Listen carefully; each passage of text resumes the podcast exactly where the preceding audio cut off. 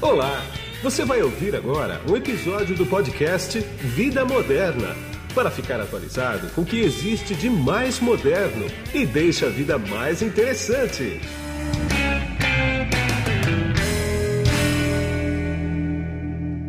Bom, quem está comigo aqui agora é o Pedro Barreiro, que ele é líder de banking e expansão para o Brasil da Wise. Tudo bem, Pedro?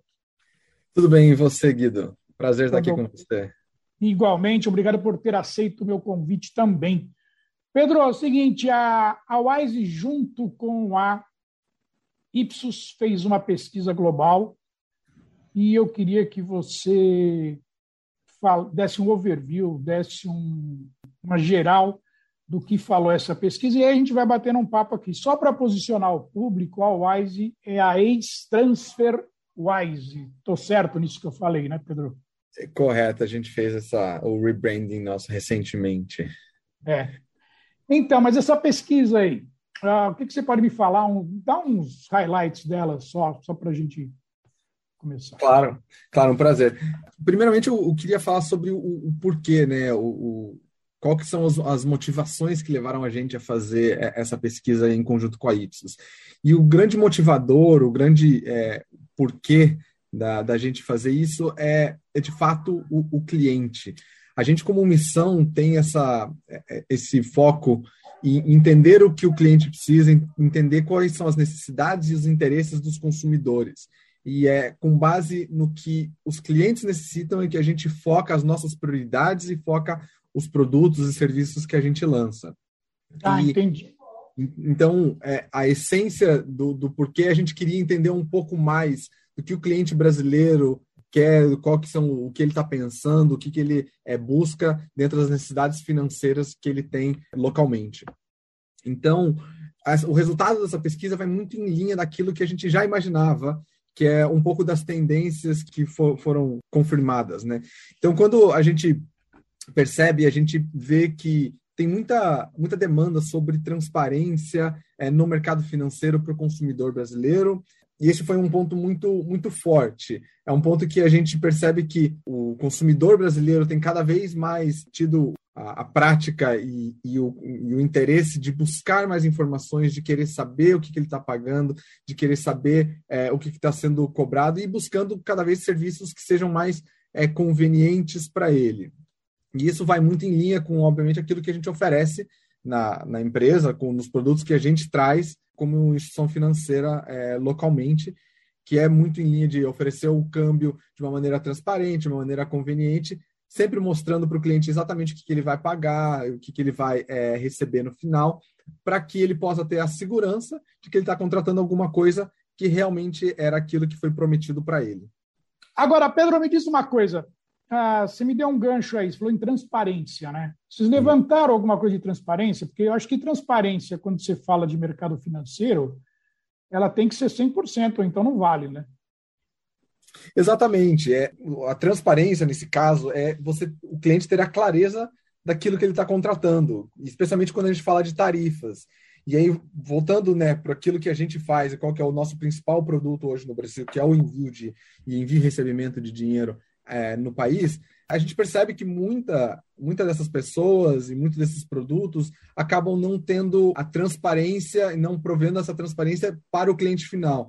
Então a gente percebe que muitas tarifas e valores de câmbio que são aplicados não são claros para o cliente, o cliente não tem essa visibilidade. Então, o que acontece muitas vezes é que, na hora que ele está realizando essa transferência, iniciando todo o processo, ele, ele mostra alguma coisa, mas no final chega um pouco menos de dinheiro para ele do que havia sido prometido, chega a alguns custos adicionais que ele tem na metade do caminho que não foram previstos inicialmente. Na nossa plataforma, a gente preza muito por esse serviço e preza muito pela visibilidade do cliente para que ele saiba desde o começo quanto que vai ser o que ele vai ter que pagar, seja o, o valor de, de conversão cambial, seja as tarifas que são cobradas, seja também, no caso do Brasil, é, os impostos que são descontados, no caso do IOF, para que ele tenha a confiança e a segurança de que o que ele vai pagar e o que ele vai receber é exatamente dito desde o início para ele.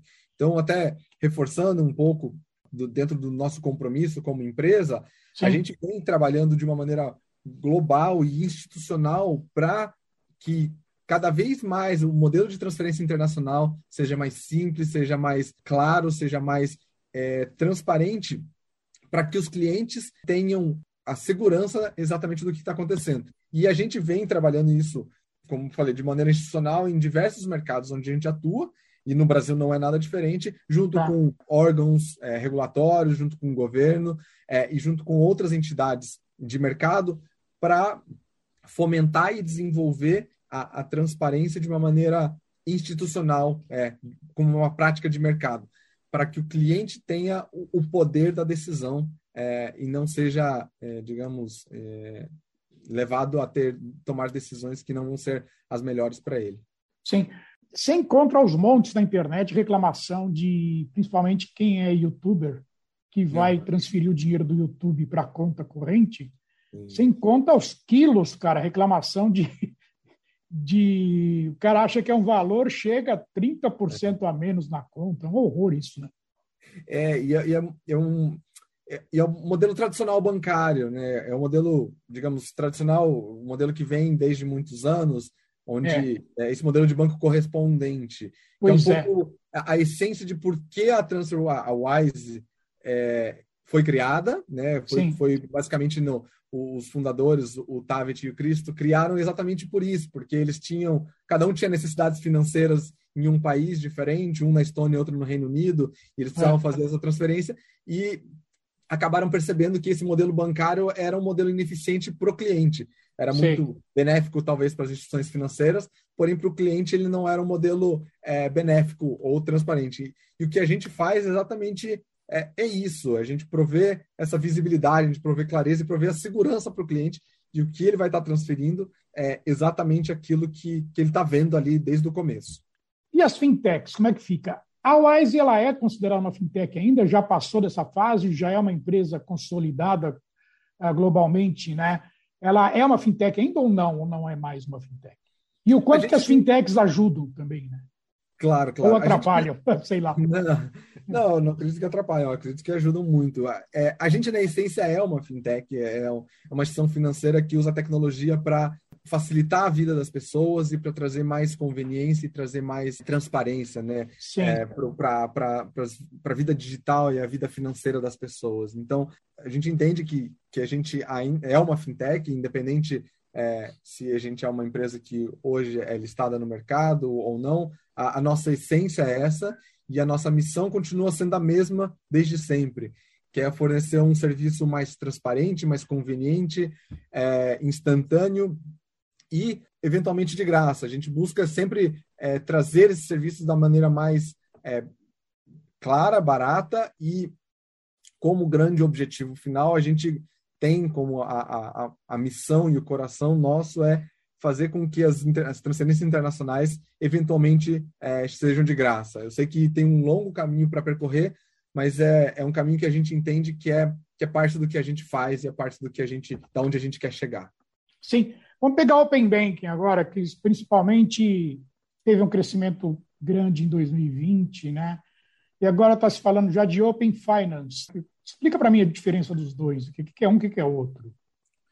O, o Open Banking ele é um pouco da, da digamos, descentralização bancária dos serviços Sim. bancários, onde você Sim. pode é, utilizar diversos serviços através de, de, um, de uma conexão com, com a tua instituição financeira principal. O Open Finance, ele é, obviamente, né, no meu entendimento, não, não é a, a minha, minha especialidade, mas ela é um, é um passo adiante. Ela é um, ela tira, não, não, não, não tira 100%, mas ela dá o poder para o, o, o dono da, da, informação, o dono do, dos dados, né, o cliente, ah. efetivamente. Então, ah. o, a, quando a gente, no modelo tradicional, então as instituições financeiras, elas têm os dados do cliente, ela tem toda a informação, e ela oferece produtos é, dentro daquilo que ela entende que seria o, o, o adequado para aquela pessoa.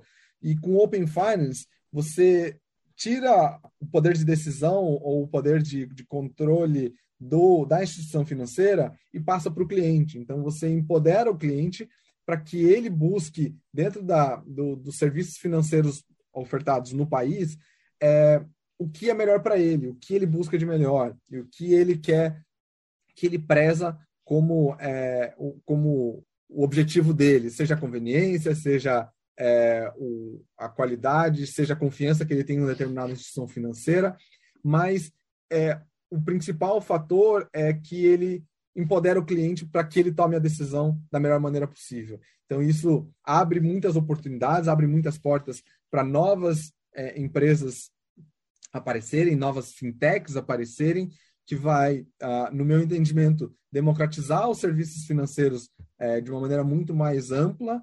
É, e quando eu falo de serviços financeiros, né, a gente fala de uma Sim. diversa a, de gama de, de produtos, é. é. crédito, é câmbio, é, outros serviços também, né, serviços de contas e etc., é, para que o cliente tenha, dentro de um, de um ambiente financeiro geral, né, que é o ambiente financeiro brasileiro, é, ele possa escolher aquilo que é melhor e mais adequado para ele. Ele não fique preso somente a uma instituição financeira, como era no modelo inicial. E aí o Open Banking, é, a essência né, de diferença entre os dois, que era, que era a sua pergunta, é o Open Banking, você ainda tem a, algumas é, limitações com relação à tua instituição financeira, que você acaba ficando é, você tem a sua instituição financeira master e você provê dali outros serviços, e o Open Finance você fica aberto a tudo, você fica realmente é, capaz de escolher em todos, basicamente todos os produtos financeiros que, que você necessite para sua vida, você consegue oferecer, é, aceitar e contratar de diversas instituições. Entendi. O mercado brasileiro financeiro ele é extremamente regulado, né? Sim. Você pega em relação a outros países, ele é tem um, até um excesso de regulamentação. Né? Isso atrapalha ou, ou ajuda ou dá mais credibilidade às operações? Eu não, não sei se não, não, vejo como atrapalhar ou, ou, ou, ajudar. É o, é o cenário que a gente tem que ver como é a economia. Então é difícil. É o que temos para o momento, na verdade. É, não, não é muito do que a gente tem para o momento. É, diferente, é difícil eu querer comparar o Brasil com os Estados Unidos, é, nível de maturidade é. econômica é. e a força da moeda. Então, porque lá você tem banco regional de cidade até, né? Ah, diferente exatamente. daqui, né? Exatamente. E, na verdade, mais que isso, o, a, a, força da moeda é completamente di diferente. É, é, exatamente. Eu querer comparar o, o, real com o euro é, é não, difícil. Não, não, Ou tem... com, com, o dólar com a libra. Então, claro. o Banco Central ele tem um, um, uma posição onde ele defende o sistema financeiro nacional e ele o faz muito bem. É, então, obviamente que talvez nós, como consumidores, gostaríamos de é, ter uma abertura, quero ter isso, quero ter conta em dólar, quero, quero aquilo, mas o Banco Central ele não vê é, nessa visão, né? Ele se preocupa com um âmbito muito maior, que é a claro. economia de uma maneira muito mais é, é, globalizada e ele tem que claro. e ele controla isso e ele faz é, realmente um serviço muito bom. É, eu, eu, entendo que o Banco Central brasileiro faz um serviço de regular e, e de, de, de prover soluções muito boas. Obviamente que tem algumas coisas que têm que ser, é, a, digamos, adequadas à nossa realidade, claro, né? Claro. especialmente a, no, falando sobre um pouco da, da, da, da, de câmbio, do mundo de câmbio, mas que também já são, já são iniciativas que vêm, é, em, em, sendo trabalhadas, tanto no Congresso Nacional, agora no Senado, mas é, também pelo próprio Banco Central, modernizando claro. as leis, modernizando as opções, é, o próprio é, a consulta pública que, que terminou a consulta pública 79 que foi feita em, em janeiro desse ano vai modernizar muito trazer novas alternativas trazer muita concorrência para o mercado. É, mas ele obviamente o banco central como instituição ele tem que é, pensar muito muito além né do que a gente vê como consumidor do meu claro. e... sem dúvida. Ainda mais com a independência dele agora né quer dizer o câmbio flutuante é uma maravilha né cara Exatamente, né? Do que a gente viu na década de 90. Eu, é, não, imagina, eu acho que você, você não pegou o câmbio, o câmbio regulado, né? Eu, eu, me, lembro. Você da... chegou a pegar? Eu, eu era muito novo, né? Em 98, quando é, quando o mercado eu tinha 11 anos. Mas é, eu me lembro, e eu me lembro mesmo, assim, que na, na TV mostrava um dia é, o câmbio de 1 para 1, 1 para 1.2, é. e de repente foi para 4, 5. Não, cara, é. eu, eu, eu não lembro se foi em 98 ou 98 para 99, né? Foi 98 para 99. Do ano. Então, a gente tinha ido viajar para os Estados Unidos, que eu viajava muito nessa época por conta de a tecnologia estava explodindo, né, nessa época. E eu viajava muito, porque eu trabalhava na IDG, era uma editora americana de tecnologia.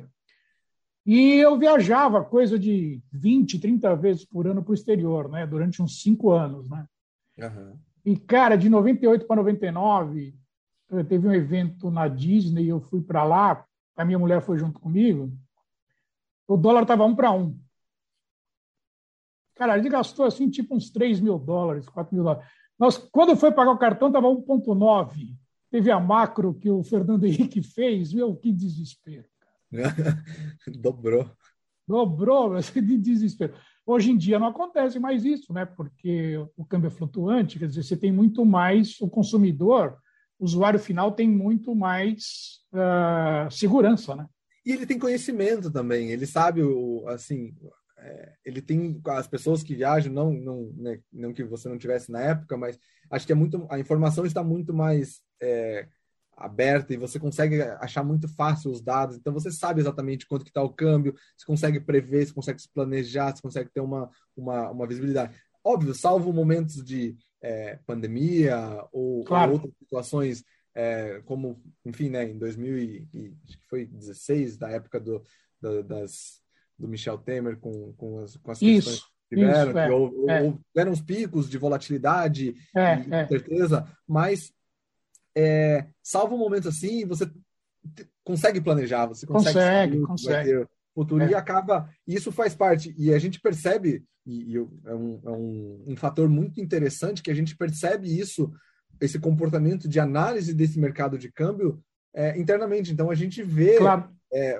no, com dados próprios, né, como a gente vê na, na, movimentação. Então a desvalorização do real, por exemplo, lá em, no início da pandemia, é, a gente viu um, um pico muito grande de envio de remessas é, de fora para o Brasil. Então a é. gente viu que em março, mais ou menos, teve um, um, um, um recorde, foi o mês mais alto da história da, da, da empresa enviando dinheiro para o Brasil, é, que foi 50% mais alto que o mês Sim. anterior, que tinha sido de agosto de 2019. Então, a, a, foi superior à média do ano inteiro. Então, foi algo assim muito forte. E a gente percebeu que durante todo o processo né, da pandemia, onde houve essa desvalorização muito forte, sempre mantiveram-se volumes muito fortes de, de, transação de envio de dinheiro para o Brasil. Ah. E no sentido contrário também houve uma, uma, uma um, um, um, efeito contrário, né? Então as pessoas é. acabaram mandando. E assim, eu não estou nem comparando em dólar, estou comparando, eu falo em real, claro. quantidade claro. de real enviado para fora. Claro. E, obviamente, as pessoas continuam tendo as necessidades e continuam tendo toda a, a, as questões que eles precisam na, na, vida deles. Então, depois de um tempo, eles se acostumaram com o valor, né? Porque é. não tinha o que fazer mais, e se acostumaram com o valor aí na, na casa dos cinco reais. E, e, ficavam e, e, voltaram a mandar é, é. a, os, o, as transações de nível normal, mas em um âmbito muito num, num escopo muito menor, né? se a gente olha num cenário mais restrito, em junho claro. desse ano que foi mais ou menos um mês que teve uma volatilidade interessante, é, e o real chegou a bater 4,90, é, por aí, é. uma coisa assim. É. A gente percebeu que nesse período, naquela semana onde o real estava 4,90, a gente teve um aumento de até 60% diariamente de e de envio do Brasil para fora. Sim. E, e, depois que ele se firmou ali na casa dos 5, ele ficou um 30% mais alto do que a gente via antes quando estava no 5,20. E daí é. depois, quando retomou é, o 5,20, a gente viu que é, acabou Estabilizou. se estabilizando. Então, a gente percebe muito nesse comportamento que o brasileiro está muito atento a isso, está muito Sim. atento ao, ao, câmbio, muito atento à força do real, à, à valorização da moeda, é. e, e toma, ele aproveita mesmo é, claro. esses momentos. E, queira ou não queira, uma coisa que faz influência também é a Selic, né? Também, também. Acaba, de uma, de uma maneira geral, acaba influenciando, né? Acaba influenciando no mercado inteiro, porque é, não só no câmbio, mas é, afeta a confiança dos investidores. Exatamente. A, é. tra, traz muitas dessas, dessas questões é, econômicas, macroeconômicas, né? Não somente... É, a tendência é entrar mais dólar, né? Com a, Selic a tendência é entrar mais dólar, exatamente, porque com, é, com uma, uma Selic, né, que quando ela estava 3 e você vê essa, a taxa básica do Fed que estava 1,5, então, qual que estava 2, né? meu interesse? É, 2, 2 e 1,5. Qual que era o meu interesse de investir 2 no Brasil, eu como Nada, investidor, né? E 1,5 nos Estados Unidos? Obviamente, eu prefiro colocar 1,5 nos Estados Unidos, claro.